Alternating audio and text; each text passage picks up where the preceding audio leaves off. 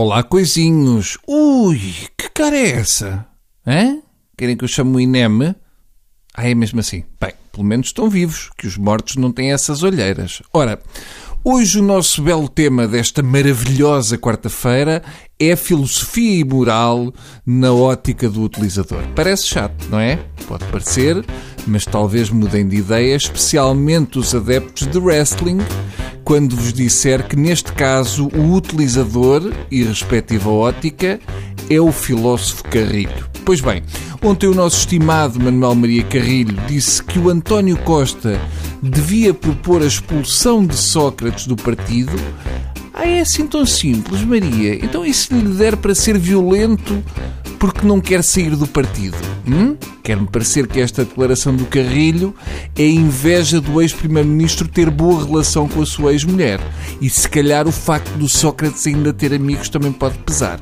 A minha primeira pergunta é: o Carrilho disse mesmo isto ou escreveu na porta do carro da Bárbara com uma faca de mato? Realmente este nosso filósofo começa por alegadamente bater em mulheres, depois enxovalha presos preventivos, portanto só lhe falta chutar cães.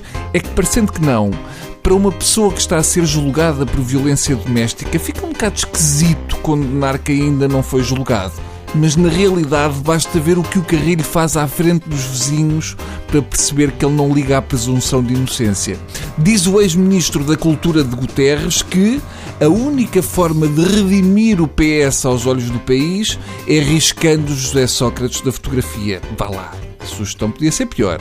Antes riscar a fotografia do que fazer o que o Carrilho fez com a ex e ameaçar publicar fotografias dela nua no banho, etc. Eu posto que era a sugestão seguinte. Oh Costa, por acaso não tens para aí fotos do Sócrates na praia do Meco com a namorada?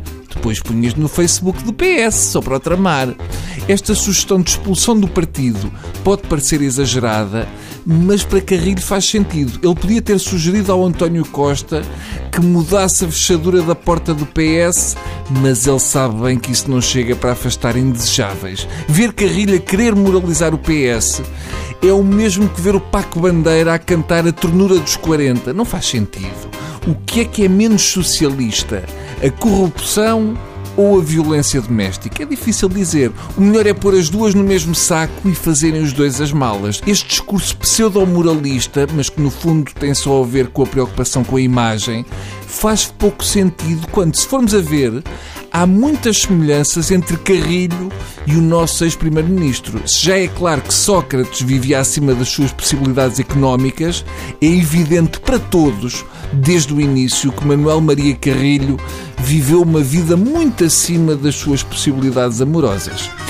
Bem, por hoje é tudo. Voltamos amanhã com perus em loiça, anões que cospem fogo e também uma zebra albina que joga snooker.